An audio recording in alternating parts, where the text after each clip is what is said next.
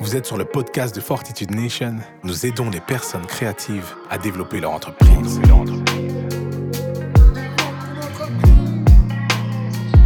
Chaque épisode est une rencontre avec une personne qui a décidé de vivre de son art ou de sa créativité.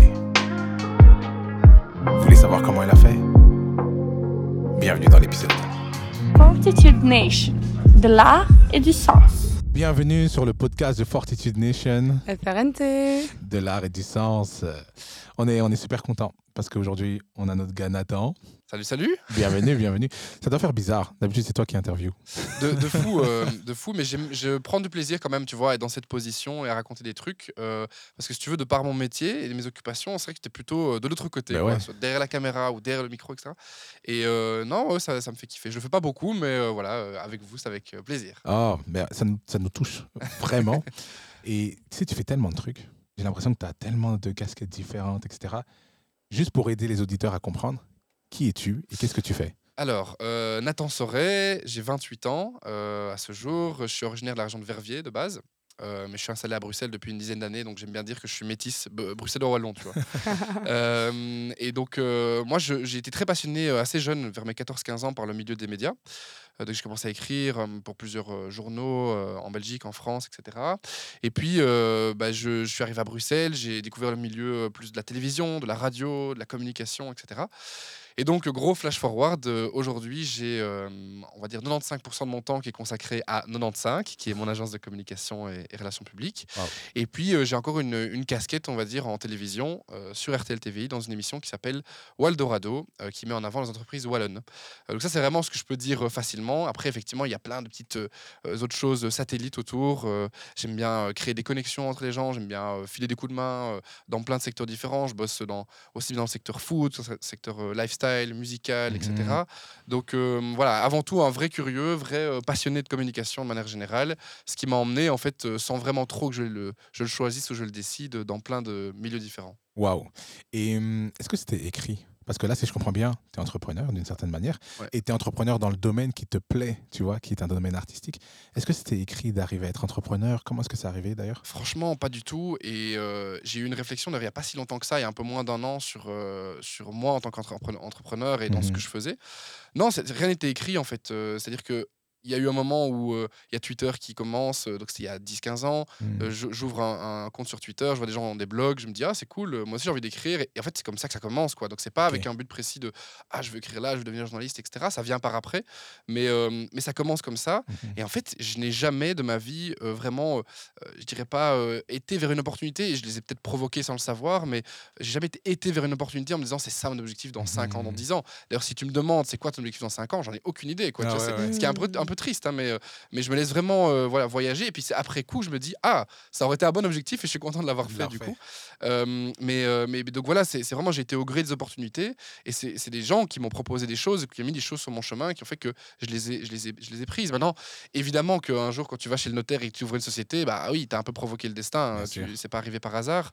Euh, quand tu engages quelqu'un. bah, Mais je, je me suis toujours rendu compte de tout ça après, en fait. Une fois que c'était fait. je dis, ah oui, ok, j'ai même engagé 10 personnes. Quoi. Donc, c'est- Ouais. c'est que le truc se, se concrétise. Maintenant, est-ce que je me considère comme entrepreneur? Est-ce que c'était écrit que je le sois? Euh, Pas du tout. Je je viens pas d'une famille d'entrepreneurs déjà de base. Personne dans ma famille en fait l'est. Euh, mais c'est juste que c'était plus un moyen qu'une fin en soi. C'était un moyen de pouvoir continuer euh, à ma passion. Je veux dire, j'étais employé chez RTL à une époque. Euh, je me suis dit bon, j'ai envie d'ouvrir un petit peu les horizons. Bah, je vais ouvrir une société parce qu'on m'a dit que c'était le meilleur moyen de, de, voilà, de devenir indépendant à ce moment-là.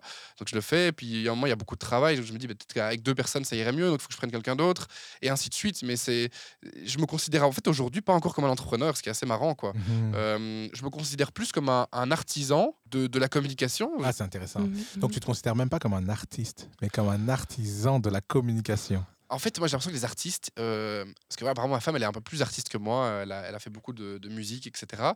Et, et moi j'a- j'admire un peu les artistes qui arrivent à créer de toutes pièces euh, un son, un, un- un texte, etc. J'ai pas l'impression que j'arrive à le faire. J'ai l'impression que j'arrive à, je suis un bon interprétateur, interprétateur.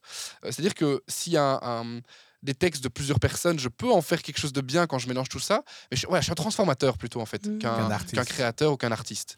Euh, mais peut-être que c'est de l'art en soi en fait. hein. Je crois Mhm. que finalement euh, des beatmakers qui font des samples, c'est des artistes aussi euh, parce qu'ils reproduisent et ils, ils- ils transforment ce que d'autres font.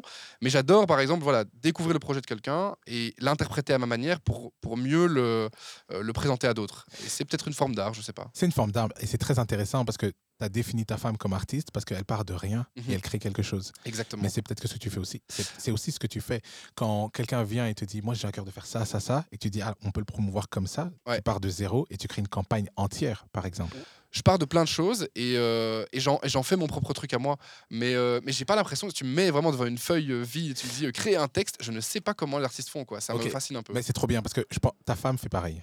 Elle part de quelque chose. Elle parle de mélodies qu'elle a entendues. Ouais. Elle parle de choses qu'elle a, qu'elle a vécues, qu'elle a entendues. Et elle en fait quelque chose. Elle le transforme en quelque chose. Et je pense que c'est ça l'art. Et c'est ce que tu fais aussi, tu vois. Probablement, ouais, c'est vrai qu'elle part plus. C'est peut-être un côté plus émotionnel aussi, tu vois. aussi, très Et en vrai. fait, une situation, elle et moi, on va pas la vivre de la même manière. En fait, moi, je vais la vivre en la regardant sous un certain spectre, et elle, euh, elle va peut-être, euh, ça va peut-être lui inspirer des choses, lui faire ressentir, le- Exact. ressentir des trucs qu'elle arrivera à coucher sur papier, par exemple, ou- Mhm. ou, su- ou sur peinture, ou peu importe. En fait, euh. Ouais, c'est ça.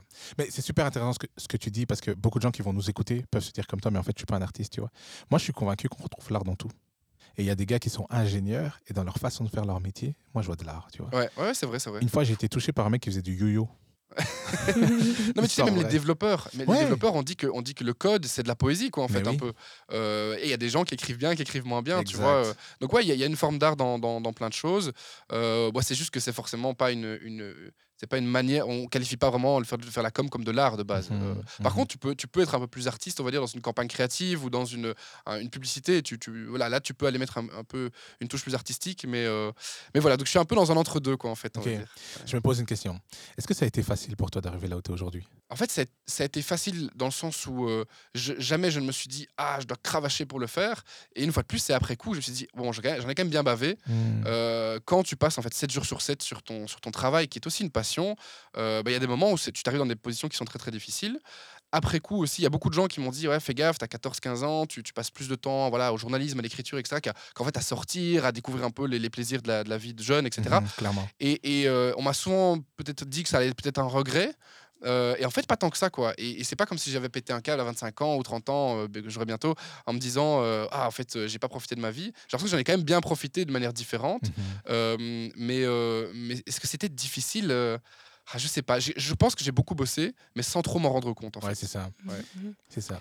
Et tu parlais un peu des, des opportunités que tu as eues en étant plus jeune. Est-ce que euh, il y en a une qui t'a vraiment marqué, qui a vraiment euh, en fait été comme un tournant dans ta, dans ta carrière, dans ta vie Bah ouais, il y, a y eu plusieurs virages, hein, je pense. Ouais. Tu vois, euh, le, le premier, c'est quand euh, j'ouvre un blog euh, très personnel, quoi, à mon nom, on va dire, euh, à 14 ans, et que un mois plus tard, par un gars qui me repère sur Twitter, il me dit tiens, je parle de toi, je vais parler de toi au Figaro, etc. Et, et tu pourras devenir blogueur pour le Figaro. Euh, c'est un tremplin de vie qui est juste incroyable. Euh, Mhm. bon après, euh, aujourd'hui sur Twitter ou d'autres réseaux sociaux, il y a beaucoup plus de gens, mais à l'époque, c'était encore très confidentiel. Il y avait beaucoup de gens du milieu des médias, donc c'était une belle opportunité. Euh, un peu plus tard, c'est quand euh, je suis arrivé à Bruxelles et que euh, euh, Eusebio chez RTL m'a contacté et m'a proposé de travailler sur euh, l'émission Belgium Got Talent. Ça m'a vraiment fait mettre un pied dans le monde à la fois des médias au grand public, à la fois dans le secteur du digital, etc. Il y a eu vraiment ouais, des personnes clés, en fait, je pense, qui m'ont ouvert des, des Mhm. bonnes opportunités. Et bon, je les remercie tous les jours parce qu'en fait, c'est un peu grâce à eux que, que je suis là. Après, il faut savoir saisir l'opportunité. Ouais. Mais mais il y a des personnes comme ça. Et, et ça, c'est un truc que j'adore faire maintenant aussi. c'est pouvoir aller aussi offrir ces opportunités à d'autres personnes un peu Mhm. Give back to the community, comme on dit, euh, Mhm. et, et donner à d'autres euh, les opportunités que moi, on, on m'a donné. Quoi. Waouh. Ouais. Waouh. Et quand ça a été difficile, dans la façon dont tu es rentré aussi dans, dans ton business, dans ton entrepreneuriat, qu'est-ce qui te, qu'est-ce qui te drive? Qu'est-ce qui te pousse?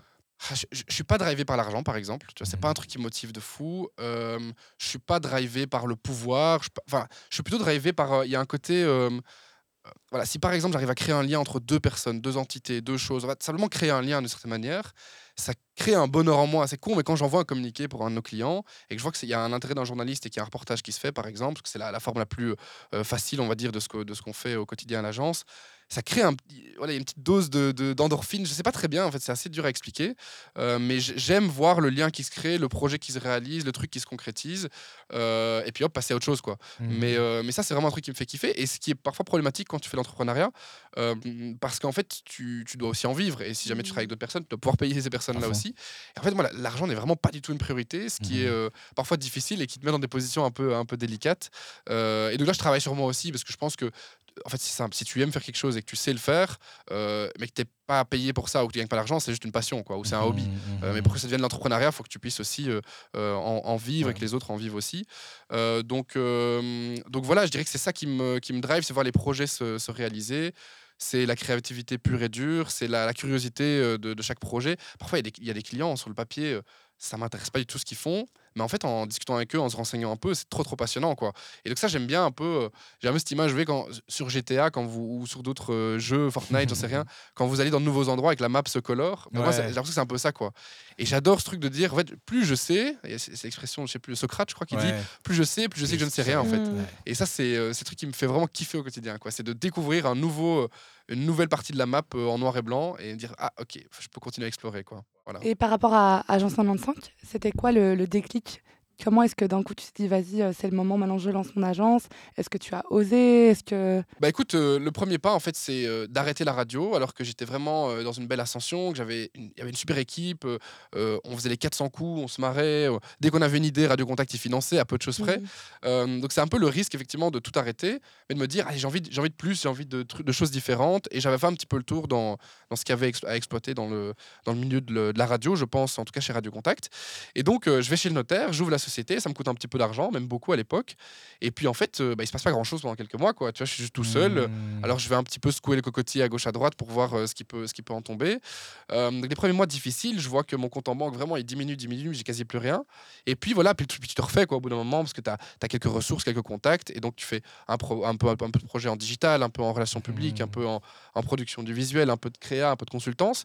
Et en fait pendant deux ans, c'est comme ça que le truc a commencé à se construire petit à petit Mhm. jusqu'à ce qu'au bout d'un moment, j'ai un- je retourne à un niveau de vie plutôt correct et que je me dise, bon allez, tout seul c'était bien, maintenant on va le faire à deux, et puis à trois, et etc. et ainsi de suite.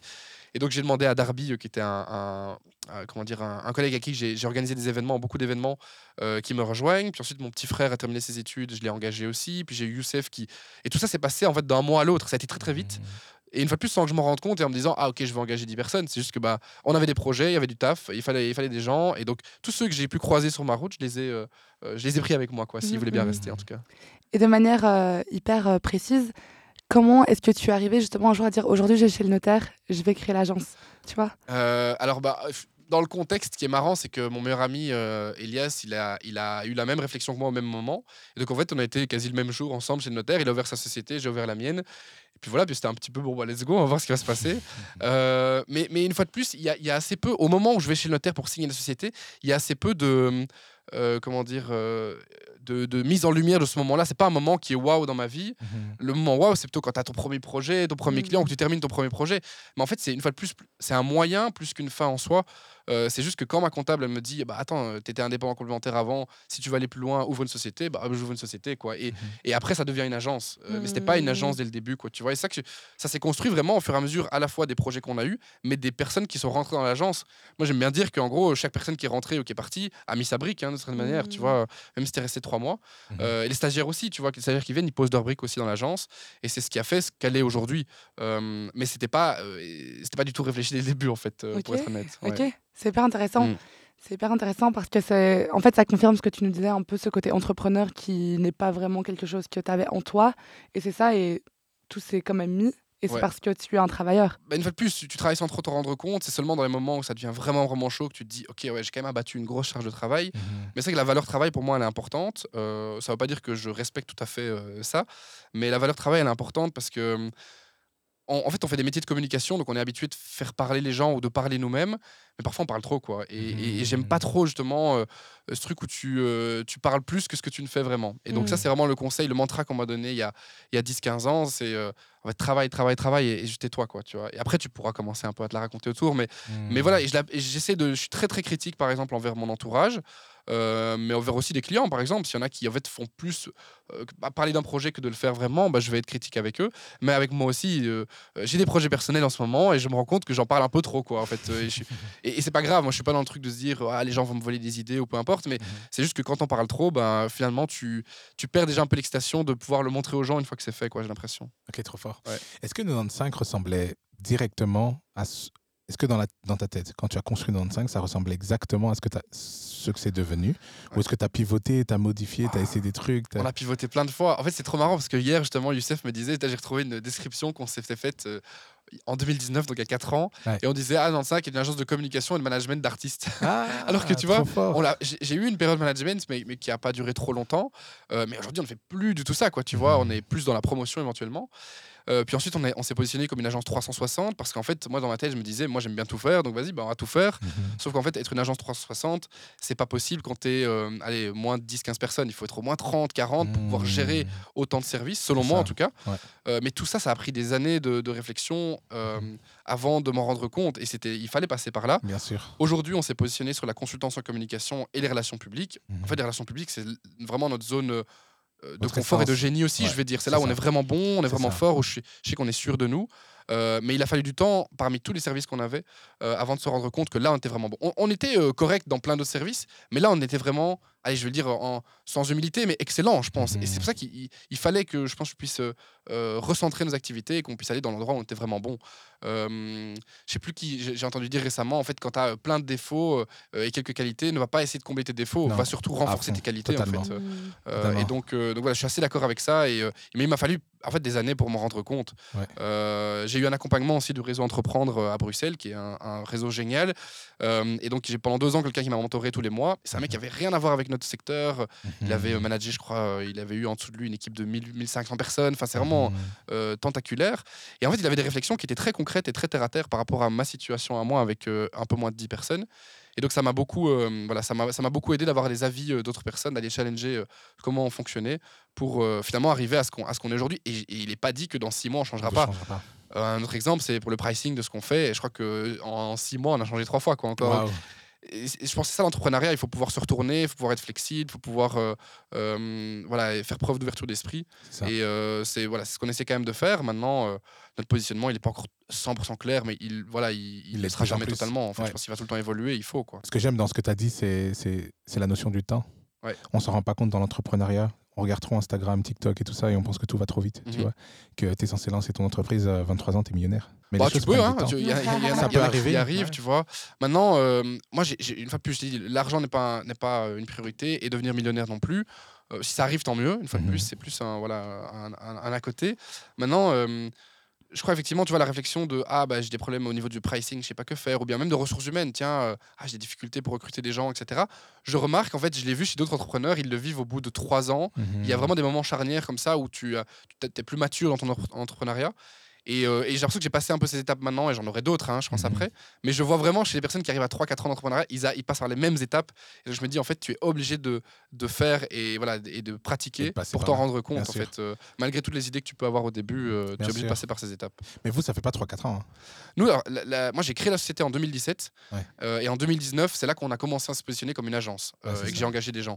Donc en fait, oui, elle a 4 ans, la société, et un peu plus avant, de par mon expérience personnelle, mais, mais elle a 4 ans vraiment sous forme d'agence. Puis moi, j'ai une question. Comme tu dis que l'argent, c'est pas vraiment ce qui te motive au quotidien, euh, quels sont les projets qui te motivent? Quels sont les clients? Parfois, tu te dis, oh, ça, ça me booste réellement, j'ai envie de Ouais. bosser sur ce projet. Bah, c'est quand tu, tu sens que tu as fait un, un vrai changement chez eux. Tu vois, donc nous, on fait des relations publiques, on, les met en avant dans les médias, on crée des opportunités pour eux, on les. Voilà, et, et quand tu vois, il y a des clients qui m'ont dit, écoute, j'étais en pleine, en pleine levée de fonds, ça bloquait, mais euh, de par euh, voilà, le travail que vous avez fait, ben, en fait, en une semaine, tout s'est débloqué et j'ai pu terminer ma levée de fonds. C'est Mhm. génial. Quand un client euh, dit, en fait, euh, grâce à vous, je passais au JT et euh, ça a fait x5 sur toutes mes commandes et j'ai pu engager euh, 50 personnes, j'en sais rien, c'est c'est incroyable. Quoi. Ça, c'est vraiment c'est ce qui me nourrit Hmm. c'est de me dire qu'on a eu un véritable impact dans, dans ce qu'on a, dans ce qu'on a amené aux clients qu'on accompagne. Euh, mais il peut être plus limité aussi, hein, ça peut être à une plus petite échelle, j'en sais rien, un- une SBL locale, euh, parce qu'ils ont eu un article ou un truc, une bonne opportunité, ça a débloqué quelque chose chez eux. Voilà, ça, ça, c'est vraiment c'est ce qui me, c'est ce qui me drive, je pense. Euh, et puis, bah, par après, et encore aujourd'hui, c'est, euh, je crois que c'est aussi tout le- l'esprit d'équipe, en fait. Euh, même si on est une petite équipe, on est 6-7 là maintenant, euh, le fait véritablement de co-créer, euh, moi, me- m'emballe bien, quoi. Ça, ça, ça, je kiffe. Et euh, ça arrive qu'il n'y a pas le résultat que tu attendais? Ouais, tout le temps. Euh, Il y a souvent des moments où on pense avoir un résultat, on est sûr de nous, et en fait, il n'y a pas ce qu'on avait. Et inversement aussi, on a peu d'espoir, et en fait, ça cartonne. Mais ça, c'est très typique aussi euh, à la communication, je dirais, et aux relations publiques surtout, qui ne Mhm. sont pas une science exacte, en fait. hein. Euh, alors, tu peux, quand tu es, je sais pas moi, tu fais de l'achat d'espace média, tu sais exactement combien de trucs, combien d'encarts publicitaires tu vas aller acheter, tu sais plus ou moins combien de personnes vont le regarder, etc. C'est une science plutôt exacte, comme le marketing digital. Tu as investi un euro, tu sais combien ça te rapporte derrière, etc. Euh, Pour nous, en fait, c'est un peu comme si on mettait de la laque sur une peinture. Quoi, en fait. c'est tu, tu rends le produit beau, etc. Mais tu n'es pas sûr que les gens vont le vont, vont l'acheter, si je puis dire. J'aime bien faire le parallèle avec le avec l'avocature, en fait. C'est-à-dire que euh, un avocat, quand tu fais appel à lui pour te défendre au tribunal, euh, bah, tu, tu- tu le payes, il fait son travail, il va essayer de faire tout ce qu'il peut pour toi, mais ça ne veut pas dire qu'il va pour autant gagner le procès ou le perdre. Mhm. Et ben nous, c'est un peu pareil, c'est-à-dire qu'on fait tout ce qu'on peut, on a tous les indicateurs de, de, de- comment dire, de fiabilité par rapport à une campagne ou par rapport à un projet, mais ça ne veut pas dire que ça va fonctionner pour autant. Et ça, il faut vraiment, il y a un vrai travail un peu presque d'éducation à faire avec le, le client, de lui expliquer ça. Oui, oui. Et s'il n'est pas, euh, s'il est pas rassuré, alors je préfère ne pas y aller parce que voilà, il faut qu'il sache dans quoi il s'engage. Mais en fait, en général, ils ont, ils ont rarement été déçus parce qu'on s'est, on s'est toujours vraiment démené pour avoir des résultats. Mais c'est sûr qu'on est tributaire de plein de choses, tu vois. Si on fait, euh, si on communique sur un truc auprès de journalistes et que, euh, euh, tu vois, ils ont déjà parlé de ça récemment, ou ils sont pas intéressés, ils aiment pas le sujet, ou ils aiment pas le gars, ou ils m'aiment pas moi. bah, en fait, il y a plein de, de facteurs qui peuvent faire que ton truc fonctionne pas. Euh, et donc voilà, on essaie de se prémunir de ça, mais, euh, mais ça arrive, ça arrive effectivement. Mm. C'est amusant ce que tu dis, surtout par rapport aux avocats. En fait, ça s'appelle une obligation de moyens Tout à fait. et pas Et une pas de obligation de résultat. Exactement. Oh, je le mets pas comme ça dans nos, dans nos mails et tout, fait- c'est très juridique, mais. euh, Mais exactement, on, on m'a dit ça il y a un an ou deux et c'est vrai que ça m'a beaucoup aidé aussi. Ouais. Euh, et quand tu l'expliques aux clients, en fait ceux qui sont intelligents, ils le comprennent. Enfin, tu vois, ceux qui sont dans, dans le même mood que toi, ils le comprennent. Ceux qui ne le sont pas ou tu vois qui sont stressés par l'argent qu'ils investissent, je le comprends. Mais alors du coup, bah on n'y va pas et, et- ou alors ils sont rassurés par après. Et, et très bien, mais c'est là où ta réputation, elle aide aussi en fait. Et tu vois que t'as pas, t'as- t'as pas ça au début, Bien sûr. mais plus le temps passe, plus ta réputation et le bouche à oreille fait que les gens se disent, ok, ça paraît peut-être un peu euh, flou au début, mais t'inquiète, euh, t'auras les résultats qu'il faut, quoi, tu vois. Et comment un entrepreneur peut faire? Un entrepreneur qui n'a pas encore de réputation, qui lance quelque chose, tu vois, tu as parlé du fait d'éduquer le client. En Mhm. fait, ta réputation permet d'éduquer ou Mhm. de- d'expliquer plus clairement, puisqu'il y a une confiance qui est créée. Ouais. Mais quand c'est pas le cas, toi, comment est-ce que tu as vécu ça avant? Comment Est-ce que tu, tu comprends l'enjeu d'éduquer le client? Comment est-ce que tu vis ça, toi? Mais écoute, tu vois, je pense que hum, le- le- les, les- la- notre meilleure publicité, c'est quand euh, nos propres clients, en fait, c'est quand ils deviennent notre propre RP, en fait. C'est ça qui est trop marrant. C'est que c'est le bouche à oreille. En fait, Exact. tu sais, dans notre monde de communication, on a l'impression que pour euh, faire cartonner un projet, il faut investir les bons trucs sur euh, ads, Facebook, TikTok, tac, tac. Ah, il faut des TikTok absolument. Ouais, il faut avoir bossé Internet et tout. Ouais, mais avant tout, ton produit doit être bon. exact. Comment ça fait qu'il y a des restaurants qui communiquent jamais, mais ils sont tout le temps pleins Parce que juste le bouche à oreille fonctionne. Et, Mhm. et je crois, euh, bah, autant pour nos clients que pour nous, si le, le- le contact que le client il a eu avec nous, s'il a passé un bon moment, si on a eu des bons résultats pour lui, ça fonctionne. En fait, c'est notre meilleur vecteur de, de- de promotion. Donc nous, Mhm. on n'a jamais, allez, peut-être une ou deux fois, mais très rarement démarché des clients ou fait vraiment de trucs commerciaux. Euh, c'est que du bouche à oreille, quoi. Donc on est contacté Mhm. via via. Et euh, bah, c'est génial parce qu'en fait, les gens, ils viennent déjà vers toi en se disant, euh, je sais plus ou moins à quoi m'attendre, etc. J'ai- J'aime bien faire une comparaison un peu bête, mais je dis, c'est un peu comme si tu vois une jolie fille ou un joli garçon passer dans la rue. bah, tu vois, tu as, envie de, de- d'être amoureux un peu de cette personne et tu, tu, vois, la personne, tu la trouves belle ou tu trouves qu'il est charmant, etc. Euh, mais tu n'aurais pas envie que cette personne elle vienne vers toi en te disant Et alors, euh, ça va? Tu me trouves beau? Tu me trouves Ouais, belle? ouais, Tu as envie de sortir avec moi? Tu vois, tu as Ouais. envie qu'il y ait un peu de magie. Et moi, j'ai un peu envie qu'il y ait ça avec nos clients c'est que tant qu'ils sont pas vraiment trop prêts, tu vois, à, tra- à travailler sur nos services, enfin, avec nos services, bah, qu'ils viennent pas. Par contre, s'ils voient notre travail chez d'autres personnes et qu'ils trouvent ça cool et qu'ils demandent aux autres personnes, j'ai envie qu'ils arrivent en se disant Ah, j'ai vraiment envie de bosser avec eux, quoi, tu vois. Euh, j'ai- je suis très mauvais de toute façon pour convaincre, etc. et pour être un, un commercial.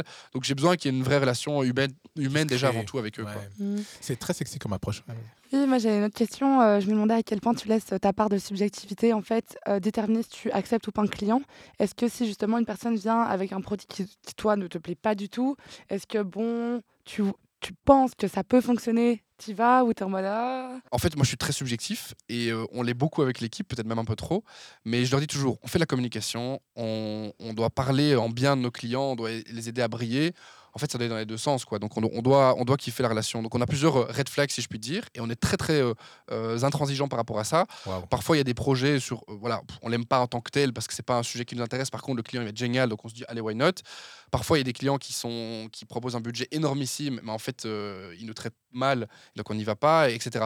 Et donc, euh, il y a vraiment, euh, on s'écoute beaucoup, j'écoute beaucoup ce que l'équipe pense. Et si à un moment, ils me disent, tiens, euh, il m'a répondu comme ça, ou ouais, ça s'est pas trop bien passé à ce moment-là, ou bien il y a un truc que je sens pas, ou j'ai vu une info par rapport à ce secteur-là qui, qui, qui est peut-être un peu risqué, etc.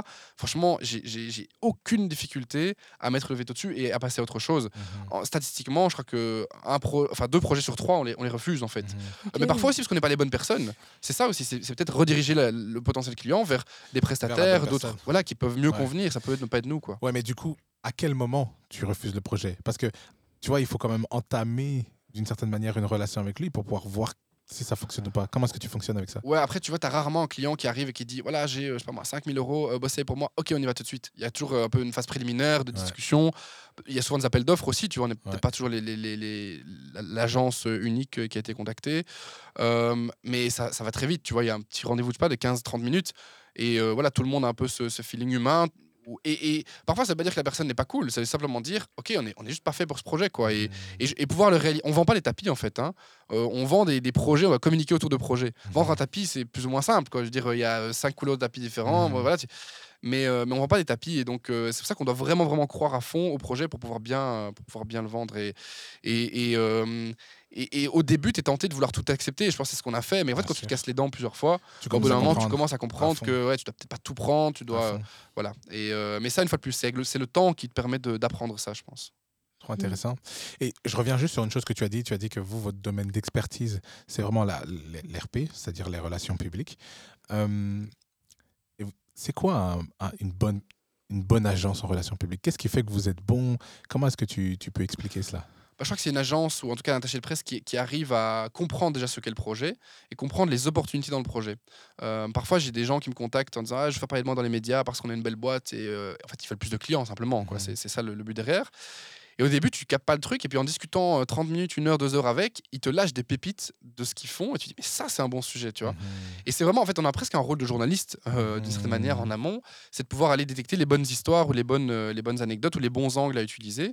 Euh, et donc, parfois, il y, a- y des- il y a des clients sur lesquels on n'arrive pas à cliquer, quoi, on n'arrive pas à avoir le, le bon truc. Par contre, quand tu l'as euh, et que le client comprend qu'il ne faut pas mettre forcément en avant, oh, regardez, on a une super boîte et on a des kickers chez nous, et donc on a dire qu'on est cool, euh, ça arrive souvent. Mais, euh, mais peut-être que, ah tiens, il y a tel projet, c'est vraiment, ça fait vraiment la différence, ça peut vous démarquer. Bah là, et si- s'il y a le, le match à ce niveau-là, ça peut vraiment être, être fou au niveau des résultats. Euh, maintenant, bah, qu'est-ce qu'une bonne agence? C'est une agence qui a des résultats, j'imagine. Ah. Euh, même si, euh, voilà, je- ça arrive souvent qu'on ait des clients qui reviennent, euh, qui viennent chez nous en disant Ouais, j'ai bossé avec telle agence, j'étais pas content, euh, euh, j'ai pas eu de résultats, ils ont pas bien bossé, euh, ou ils ont géré le digital pour moi et ils le faisaient pas bien et tout. Moi, je suis très mesuré par rapport à ce qu'un client euh, va me dire en, en arrivant comme ça, parce que je me dis Ouais, si ça fonctionne pas, peut-être que c'est pas que le prestataire qui est, qui est fautif. Donc, je suis très, très tolérant envers ce que j'entends d'autres agences, Ouais, etc. Je suis très peu sûr, critique parce que on a chacun nos réalités. Voilà, une fois de plus, comme je dis toujours, il n'y a pas de de bons ou de mauvais clients, de bons ou de mauvais projets, de bons ou de mauvais employés. Il n'y a juste pas le bon Match. match, en fait avec la- personne. Et, et voilà, on a tous un peu comme une, un- une âme sœur quelque part dans le monde. Ouais, bah, on a ça. probablement la bonne agence ou le bon, ça. truc qui convient. Et votre domaine, euh, votre domaine d'élargissement, d'expertise, est-ce qu'il se limite à la Belgique, à une région de la Belgique, à l'Europe Franchement, bonne question parce qu'on est en plein dedans justement maintenant. Euh, bah, typiquement, communiquer auprès des journalistes euh, francophones et flammands, c'est vraiment deux choses complètement Ah différentes. ouais, bah oui, bah. Je l'ai appris à mes dépens, mais euh, c'est pas juste tra- euh, traduire un communiqué en néerlandais, quoi, en fait. hein. C'est vraiment une question de, de culture aussi. Et donc, euh, on, a, on s'est beaucoup tâté sur ça. Maintenant, aujourd'hui, je travaille avec des experts euh, donc indépendants qui vont nous aider sur certains sujets, par exemple, à aller toucher la Flandre. Pareil pour la France, etc. même si on, y va, on avance vraiment à tâtons. Et donc, on va aller avec des personnes qui vont nous dire Attends, mais ce message-là, en fait, ça marche pas ou ça marche plus chez nous en Flandre faut peut-être l'imaginer comme ceci, utiliser cet angle-là, etc. Et euh, donc voilà, donc nous, on, on est un peu, euh, on est le, point de contact de notre client, et en fait, on se débrouille après pour aller adapter ce message-là euh, euh, auprès de tous les publics. Mais c'est ce qui est génial, en fait, un peu avec la Belgique, et c'est ce que beaucoup de startups aiment bien, c'est qu'en fait, en un seul pays, tu as plein de communautés différentes, plein de langues différentes, et donc ça te permet d'être international proof un peu, euh, dans un minuscule pays de, de- de 11 millions de personnes. Ouais. Euh, et donc, bah, pour nous, c'est intéressant aussi, parce que c'est vrai que se limiter à la Belgique francophone, bah, tu te limites à 5 millions de personnes, tu vois, au maximum. Et donc, euh, bah, c'est sûr que nos clients, ils rêvent d'autre chose à ce moment. Donc, il faut pouvoir les accompagner là-dedans. Mais on y va, on y va à tâtons. On maîtrise bien la Belgique francophone. On se débrouille pas mal sur, maintenant sur, sur la partie néerlandophone. Et voilà, on va peut-être monter un peu vers le nord, puis descendre un peu vers, vers le sud, quoi. Est-ce que il y a un échec que tu as vécu qui t'a vraiment fait apprendre ou qui a changé quelque chose chez toi? Euh, Bah, je dirais que l'échec, euh, on- on- ça peut nous arriver dans des projets d'avoir des projets qui fonctionnent pas, mais l'échec plutôt entrepreneurial, c'est euh, quand tu engages quelqu'un, donc quand tu le fais un peu rentrer dans ta famille quoi, au début, parce que tu as l'impression que ta startup ou ta, ta boîte, c'est un peu une famille. Euh, ce qui est un peu la fausse idée que tout le monde a euh, au début. Mhm. Euh, ben, tu fais rentrer quelqu'un et que cette personne, soit elle part, soit bah, tu dois la licencier parce que ça ne fonctionne pas, ou, voilà, ou que le contrat s'arrête. Ça, c'est un vrai échec. Mhm. Moi, je le, je le ressentais surtout au début très personnellement en me disant merde, c'est c'est vraiment c'est comme si tu faisais rentrer un, un ami chez toi et qu'après tu te rends compte que l'ami, Ouais. je sais pas, c'est pas celui que tu pensais, etc. Ah, tu te sens un peu, t'es un peu dégoûté quoi. Et- Mais pour la personne aussi en fait. Et je me dis merde, peut-être que cette personne a perdu six mois de son temps. Ou... Mhm. Donc ça, c'est un vrai échec. Et une fois de plus, tu es obligé de passer par là aussi. Maintenant, j'ai l'impression que je suis un peu plus, euh, j'ai un- une meilleure vision sur les personnes que je dois faire rentrer dans l'équipe ou qui conviennent bien. Mais ça, je le vis un peu comme un. Ou même quand quelqu'un part, c'est un peu un déchirement, quoi, en fait. Tu te dis, Mhm. ah merde, qu'est-ce que t'as foiré Tu te remets beaucoup en question. Euh, donc voilà. Donc maintenant, j'ai moins cette vision de, ah, on est une belle famille, etc. Non, on peut être une chouette équipe, on peut avoir de belles valeurs, une bienveillance, bien s'entendre, etc. Mais le côté familial, je le remarque beaucoup euh, sur le début d'un projet. Parce que du coup, euh, toi, en tant que porteur de projet, tu as envie de, de ressentir cet esprit familial. Mhm. Mais en fait, euh, in fine, les- chacun a son agenda. Quoi, en fait, hein. Les gens, ils ont le droit à un moment de vouloir partir euh, ailleurs, deux, trois ans plus tard, de, euh, de voyager, etc. J'en ai eu aussi.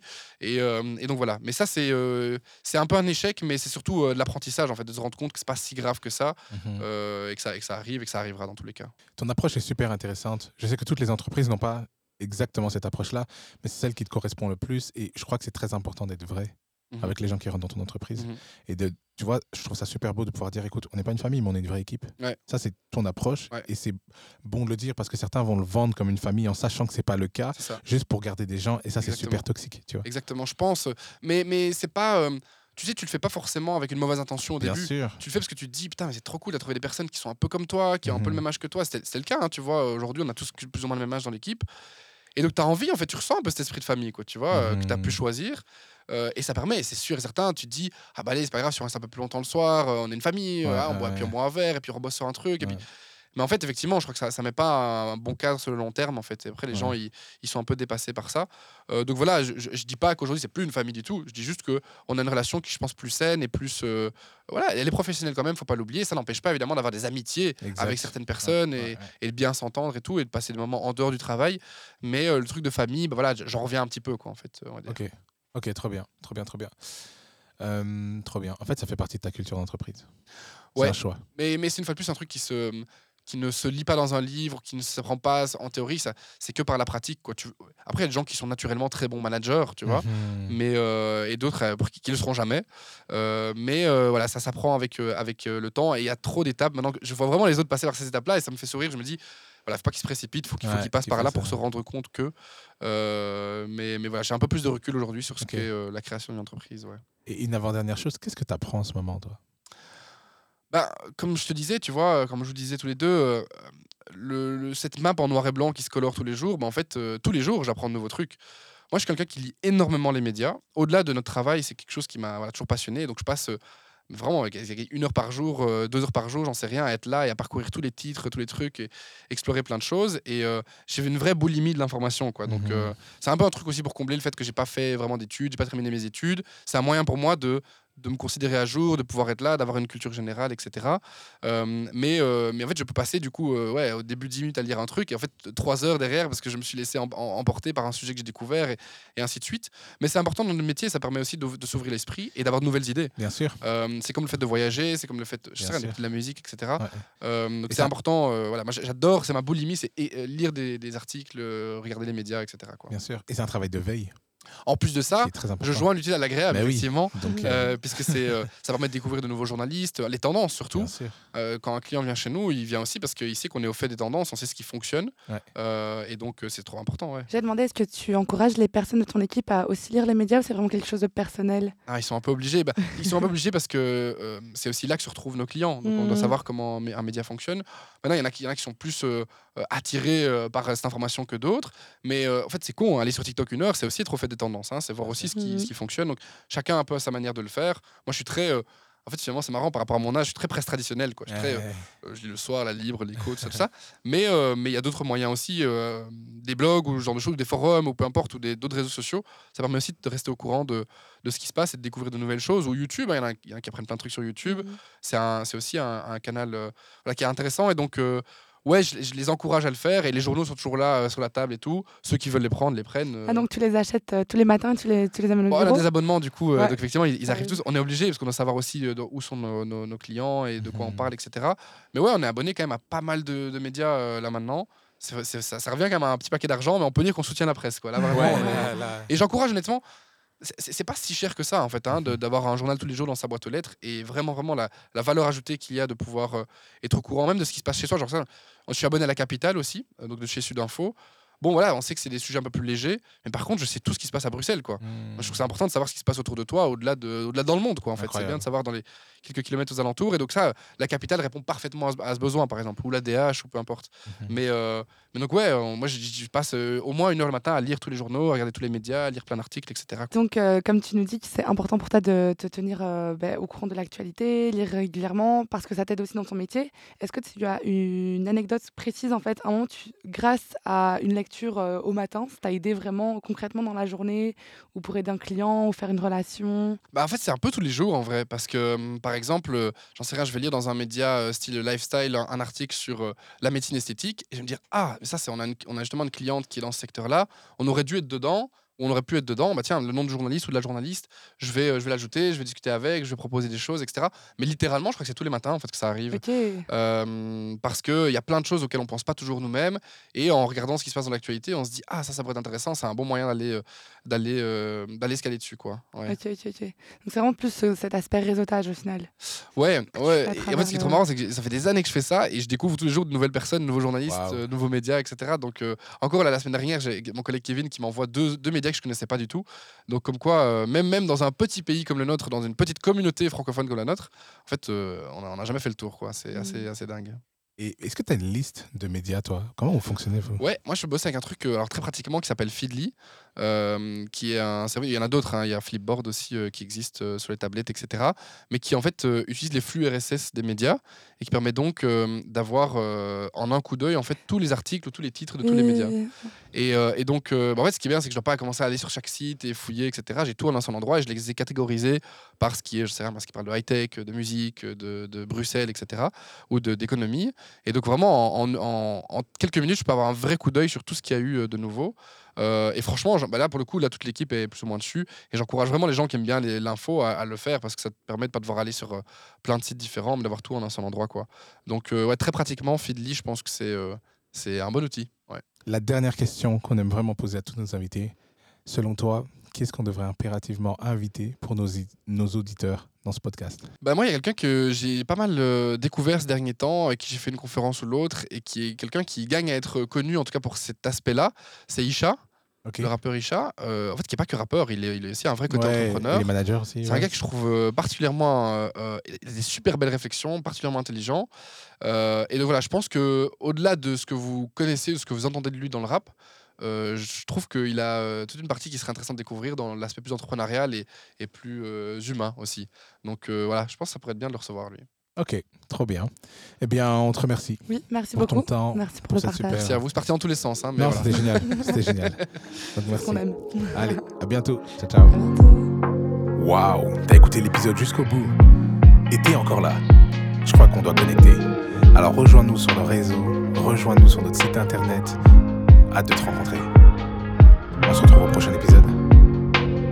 Prends soin de toi. Nation, de l'art et du sens.